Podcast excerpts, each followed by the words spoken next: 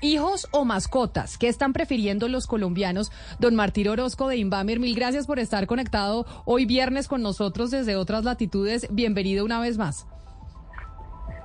Camila, buenos, buenas tardes para ustedes. Todo muy bien acá.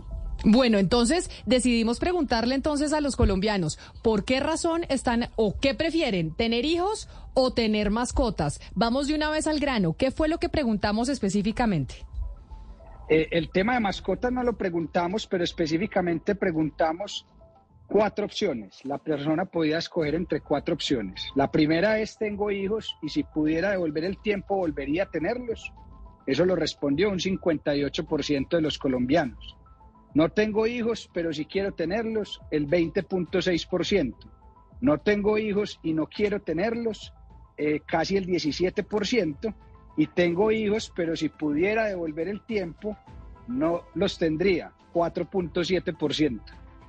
Es decir, vamos a ver si nos ayudan con las imágenes de los resultados de esa pregunta en la encuesta. Los colombianos que tuvieron hijos, es decir, como Ana Cristina y yo y también Hugo Mario, y nos preguntaron, tengo hijos, pero si pudiera devolver el tiempo, no los tendría, fue la minoría. Es el 4% los que dijeron, oiga, no, no los tendría porque una vez uno tiene sus hijos, dice, yo no devolvería el tiempo y, los desaparecería de mi vida. Solo el 4% respondió eso.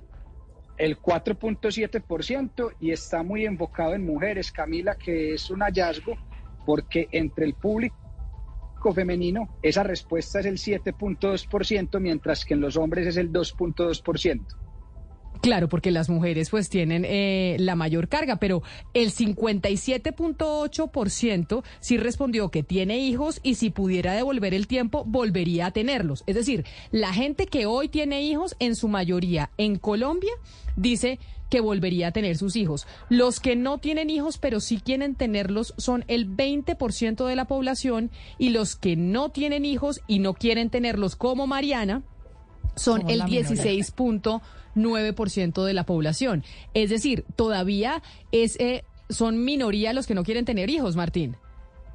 Son minoría, pero eh, con los datos podemos ver que eh, está aumentando en los jóvenes, como decías ahora, las personas que dicen no querer tener hijos, por dos razones. Una es porque en el rango entre 18 y 24 años, el 40% dice no tengo hijos y no quiero tenerlos pronto todavía están muy jóvenes, pero eso se puede eh, verificar también porque los mayores de, de 45 años dicen que tienen hijos y los volverían a tener, y es un 85%. Y si tú sumas el porcentaje de personas que dice que tiene hijos y los que dicen que no tienen hijos, pero sí quieren tenerlos, te da el, eh, más o menos el 70, el un poco menos del 80%.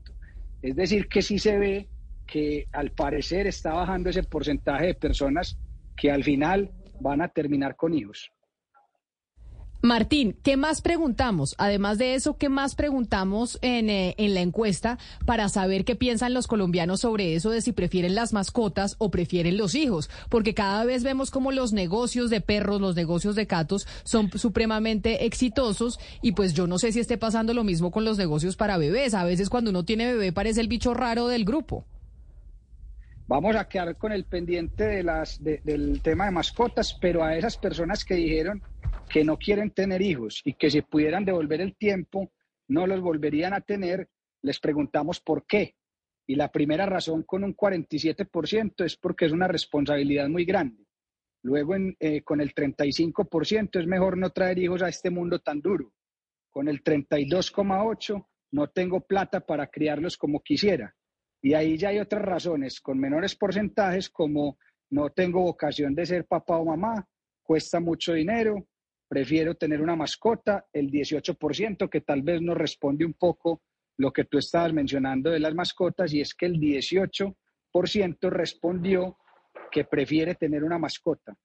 De ese público que dice no tener hijos y que tampoco quiere tenerlos.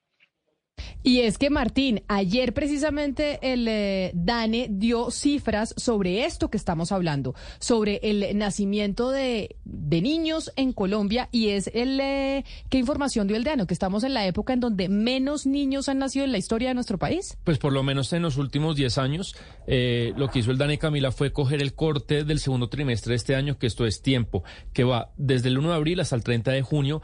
Y eh, dice que es el trimestre de más bajos nacimientos en los últimos ocho años, desde el 2014. Son 126.520 colombianos registrados y eso, por ejemplo, con el mismo corte, el mismo periodo en el 2022, son 14.000 colombianos menos, es un 10%. Y un poco, si usted ve la tendencia, eh, pues sí, Camila, es que los trimestres de los últimos años son muy inferiores a los trimestres de hace 10 años y eso tiene pues implicaciones económicas a largo plazo. Entonces, Martín, lo que nos mostró la encuesta es que la gente no está queriendo tener hijos principalmente ¿por qué razón? Porque es una responsabilidad muy grande. En primer lugar, casi el 50% dice eso.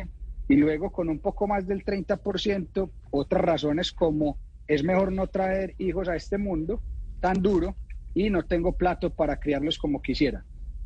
Una, esa es, una de las explicaciones eh, principales de mucha gente que no le pregunta que por qué no quiere tener hijos, y es que un hijo sale muy costoso. Pero precisamente Ángela Granger es economista cartagenera, consultora en temas de educación, pobreza y desarrollo, y actualmente está trabajando con Inclusión SAS y la Organización de Naciones Unidas para la Alimentación y la Agricultura, y ha estudiado este fenómeno en Colombia. ¿Por qué razón cada vez los jóvenes quieren menos tener hijos? Doctora Granger, bienvenida, mil gracias por estar con nosotros. ¿Cómo estás, Camila? Un saludo a toda la Ah, bueno, y usted es una de las que no tiene hijos y tiene perro. ¿Usted está dentro de esa población que prefiere los perros que los hijos?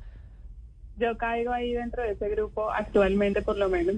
Pero precisamente, bueno, no, yo lo primero que quisiese decir es que este fenómeno de, la disminución en la tasa de natalidad y en particular de la tasa de fecundidad, es decir, del número de hijos que, tienen por mujeres, un fenómeno que empezó hace décadas atrás. Y hoy estamos en la tasa más baja, eh, como lo mencionó el Dani ayer, pues es un fenómeno que empezó hace 60, 70 años y que ha venido sucediendo no solamente en Colombia, sino en el resto de América Latina y en el mundo. O sea, hace 60, 70 años en Colombia por mujer la tasa de fecundidad, es el número de hijos que tenía eran siete hijos por persona, por ejemplo, hacia finales de, la década de los 50, por ejemplo. Y hoy esa tasa está incluso en menos de dos hijos por mujer. Y quiere decir que lo que se nos viene en los próximos años es un decrecimiento de la población, porque cada mujer debería por lo menos tener dos hijos para reemplazar la población actualmente. Entonces, eh, definitivamente es una tendencia mundial y es un proceso que empezó en Colombia, que conocemos eh, en el medio de la demografía y de la economía como la transición demográfica. Eh, doctora Granger, le quiero preguntar por una coyuntura específica y se lo digo porque esa pregunta, eh, digamos, la, pandemia, y no tanto la pandemia, sino el confinamiento, eso nos cambió a muchos la manera de, percibir el mundo. Hay una de las preguntas de la, eh, de la encuesta que hizo eh, Martín Orozco en que preguntaban si usted tuviera hijos, devolvería el tiempo para no tenerlos. La única, el único momento en que yo he dudado de haber tenido mis hijos es durante el confinamiento que mis hijos son adolescentes en la edad que más quieren estar en la calle y todo, y yo ver a mis hijos encerrados, yo dije, yo, ¿cómo traje hijos al mundo a esto? ¿Qué tanto esto que vemos en este, este resultado está moldeado por el confinamiento? Pues mira, yo diría que, el fenómeno es mucho más estructural. O sea, e, este fenómeno de lo que se dice en la, en la, literatura y lo que hemos investigado nosotros es que hay unas causas que están relacionadas sobre todo al costo que tienen para las mujeres tener hijos. Y hay muchas digamos, hay muchos temas de percepción. Yo no he investigado puntualmente lo que pasó antes de la pandemia. De hecho, ese estudio que nosotros tenemos lo hicimos a raíz del el efecto que veíamos en las universidades de la caída de la matrícula. En ese momento había mucha teoría de que había, pues, una teoría similar, ¿no? Que habían cambiado las preferencias de las personas o de los jóvenes en particular por ir a la universidad y que esa era la razón de la caída de las matrículas universitarias. Y en ese momento con Adolfo me dice que tenía una intuición muy fuerte de que, de que por ahí no iba la cosa, decidimos investigar y en esta investigación mostramos que la causa estructural de esa caída de las matrículas en las universidades es una causa demográfica. Es decir, hay menos jóvenes ingresando y saliendo de los colegios y como el sistema educativo no responde de la misma manera para incluir más jóvenes en las universidades, entonces hoy las universidades se enfrentan a una caída de la demanda. Yo siento que algo similar sucede con, con esto que, que, este caso que tú pones desde el COVID. O sea, puede ser una experiencia desde tu punto de vista personal, pero realmente es el fenómeno viene de el rol que tiene la mujer en la sociedad. Cada vez es más costoso para las mujeres un embarazo, cada vez es más costoso para las mujeres tener un hijo y no solamente el costo monetario, sino lo que llamamos los economistas el costo de oportunidad y es lo que yo dejo de hacer para enfrentarme a una decisión que elijo. Entonces, para las mujeres se ha hecho cada vez más costoso salir del mercado laboral temporalmente, o sea, temporalmente, o sea, eh, y dedicarse al hogar. Y, y como lo decía Martín, finalmente esta pregunta, yo creo que un poco quienes tienen más la decisión sobre tener hijos o no son más las mujeres que, que los hombres. Pero preguntémosle a Martín precisamente sobre eso que decía Ana Cristina. ¿Cuál es el porcentaje de los colombianos que respondieron que no querían tener hijos porque para qué traer hijos al mundo que está pues eh, tan complicado? No en pandemia ya, sino ahorita, porque esta encuesta salió a campo hace poco. Sí, el 34% dijo eso, que, que para qué traerlos a este mundo tan duro y casi un 33% dijo no tengo plata para crearlos como quisiera. Sí, pero mire, Martín, ahí me llama la atención el, tema económico. ¿Qué tanto está pesando hoy, hoy en Colombia, por ejemplo, en, la región Caribe, si es que de pronto es posible tener ese, esa parte? El tema económico. ¿Qué tanto piensa las personas, la pareja, decir, no tenemos hijos porque económicamente no tenemos cómo sostenerlos? ¿Eso pesa mucho a la hora de tomar la decisión de tener o no tener hijos, Martín? Eh, pesa más en la región suroccidental en la norte no tanto, pues en la costa no tanto, pero en la región suroccidental y en la zona cafetera es donde más pesa esa razón. Sin embargo, te complemento diciéndote que en la zona eh, caribe, que es por la que me preguntas, es donde menos personas dicen no querer hijos. O sea, eh, es, es una de las zonas donde más hijos quieren tener. Martín. Y donde, y donde más hijos tienen también. Claro, donde menos quieren tener, pero donde más hijos tienen. Podemos ver dentro de la encuesta eh, el nivel socioeconómico de las personas, si eso tiene alguna influencia sobre si quieren o no quieren tener hijos. No, no se ve mucha diferencia, es un poco más el porcentaje de personas que tienen hijos en estratos bajos, pero es, es, muy, es muy pequeña la diferencia versus los otros estratos y donde menos eh, o donde más personas dicen no querer tener hijos eh, y que no tienen es en los estratos altos con un 26%. Es que ahí entra una cosa importante y es, eh, yo creo que nos puede decir nuestra invitada Ángela Granger y es, entre más educada la mujer, más se tarda en tener hijos o menos quiere tenerlos, o me equivoco, que hay una relación directa entre mujer educada, mujer que no quiere tener hijos. De hecho, esa relación es directamente proporcional, o sea, y, traigo como un poquito de controversia con las cifras que nos da Martín. Precisamente si el tema fuese de preferencias, uno, si el tema fuese exclusivamente de preferencias, uno pensaría que en las zonas del país donde la situación es mucho más compleja por conflicto, por pobreza, por compleja en todos los sentidos, por bajos niveles de ingresos, pues allí la gente debería estar eh, queriendo menos hijos. Pero lo que sucede es lo contrario. En las zonas del país que están más desarrolladas alrededor de Bogotá y en general en la zona andina, son donde se observan las, las tasas de natalidad más bajas y las tasas de fecundidad más bajas. Y cuando uno lo mira por nivel educativo de la madre, por darte una cifra, eh, las mujeres con nivel de educación superior, nosotros encontramos que en el 2019 en promedio tenían 1,6 hijos, mientras que las mujeres eh, sin ninguna educación tenían en promedio cuatro hijos.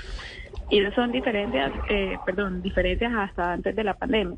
Entonces, ahí contrasta un poco como, sí, pues cuando tú llegas y le preguntas a una persona sus razones, de pronto dice, no, sí, la situación del país tal, pero ya estructuralmente eh, las diferencias son muy marcadas por nivel educativo y por nivel de desarrollo eh, en las regiones en Colombia. Por ejemplo, parte de lo que nosotros encontramos era que en la región Caribe y en la costa pacífica, eh, las tasas de natalidad eran mucho más altas y los problemas que tenían las universidades precisamente para encontrar estudiantes que quisiesen estudiar eran menores, porque venimos atrás en el desarrollo. De, sí, hecho, Camila, el, no tengo hijos y no quiero tenerlos. Y, y el tengo hijos, pero si pudiera devolver el tiempo, no los volvería a tener. eh, donde más altos se presentan los porcentajes es precisamente ahí, en Bogotá y en la zona cafetera. Y, y doctora Ganger, todos esos temas que ustedes estudian, lo que uno oye es que tiene efectos económicos a largo plazo, en las pensiones, en un montón de cosas, pero no sé si eh, usted lo ha visto aterrizándolo a Colombia, eh, pues cuando este cambio demográfico tan brusco va a tener eh, efectos económicos, no sé si buenos o malos, en el país y de qué tipo, de qué nos puede contar por ese lado. Claro, entonces eh, en Colombia lo que hemos estado viviendo en los últimos 20 años en particularmente es una pirámide poblacional que se ha vuelto mucho más angosta en la mitad lo que llaman como en forma de diamante, lo que quiere decir que hay mucha más población en edad de trabajar y menos jóvenes y también más angosta en las puntas. Eso en demografía se conoce como un bono demográfico y de hecho es una oportunidad que tiene una ventana de tiempo porque lo que se viene después es difícil y ya les cuento por qué, pero es una es una oportunidad donde yo tengo una alta tasa, una alta proporción de la población en edad de trabajar que puede estar generando ingresos, produciendo y tengo una baja tasa de población eh, dependiente que son los niños, los jóvenes y los adultos muy mayores que no, productivamente no son activos en la sociedad. Entonces, en ese momento estamos hoy en Colombia, con las mayores tasas de población en edad de trabajar y con bajas tasas de dependencia. Esa ventana se nos va a ir cerrando en los próximos 50 años y lo que se nos va a venir es lo que les está pasando hoy a los países desarrollados, es un envejecimiento de la población que pone una alta carga sobre el sector salud, por ejemplo, sobre el sector pensiones, tengo menos personas cotizando y más personas a las cuales les estoy manteniendo durante la vejez. Entonces, digamos que hoy estamos en esa ventana de oportunidad donde podemos aprovechar para invertir en capital humano, invertir en Hi, soy Anthony. Primera vez en el grupo de apoyo Old Spice. Hola, Anthony. Mi novia está actuando raro últimamente, duchándose más, huele bien, demasiado bien. Ella lo niega, pero creo que está usando mi Old Spice Gentleman's Brown Sugar and Cocoa Butter Exfoliating Body Wash para el cuerpo. Sí, sí. Old Spice Gentleman's Brown Sugar and Cocoa Butter Exfoliating Body Wash para una exfoliación y una hidratación de 24 horas. Los hombres también tienen piel. At Tri Counties Bank, something great happens when you switch to better banking. We listen and then offer the solutions you need.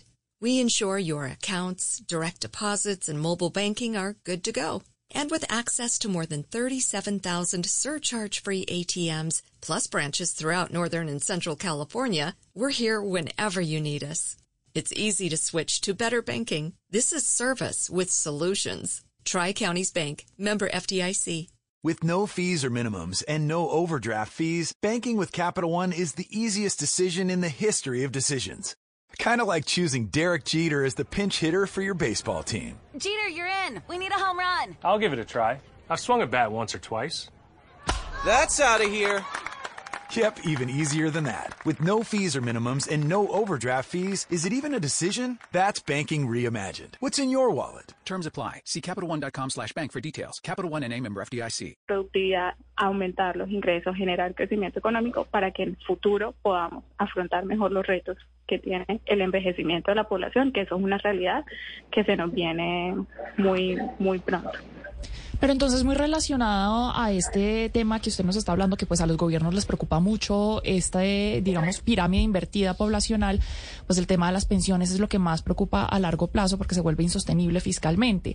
En países como Alemania, por ejemplo, que usted ya bien dice, los países europeos pues se vuelven cada vez, este problema es más eh, acentuado, ellos pues tienen con qué eh, crear incentivos para que la gente tenga más hijos. Tengo entendido que en algunos países, por ejemplo, les dan un subsidio a ciertas familias o mujeres que tengan hijos, pero en el caso de nuestros países, que pues tenemos mucho menos recursos, ¿qué tipo de incentivos se puede dar para que las personas pues tengan, o las mujeres y las familias tengan más hijos y de esa manera pues no desequilibrar tanto la eh, población eh, trabajador versus pensionado? Mira, yo creo que el principal problema que nosotros tenemos hoy en Colombia y hacia donde se deben dirigir las políticas en los próximos años basados en esta realidad es en mejorar el capital humano, porque yo no puedo seguir es decir, yo no puedo motivar o premiar o incentivar la fertilidad si yo como país no soy capaz de incorporar efectivamente esa nueva fuerza del trabajo a un trabajo de calidad, productivo, que genere crecimiento económico en el país. Entonces, digamos que, lo que más se dice en, en, estos casos es que los países tienen que aprovechar para invertir en educación. Y fíjate que contrario a lo que sucede en salud y a lo que sucede en pensiones, para educación hay una oportunidad muy grande y es que si yo cada vez tengo menos jóvenes, incluso si yo no aumentara el presupuesto que le dedico a la educación, yo per cápita podría gastar eh, más en cada uno de esos estudiantes si dejo el presupuesto igual. Entonces, digamos que yo creo que la política educativa del país en los próximos años tiene que ser muy ambiciosa y también la política de inclusión laboral de los jóvenes, que ustedes han discutido muchas veces antes el problema del desempleo juvenil y los jóvenes que no están estudiando ni trabajando.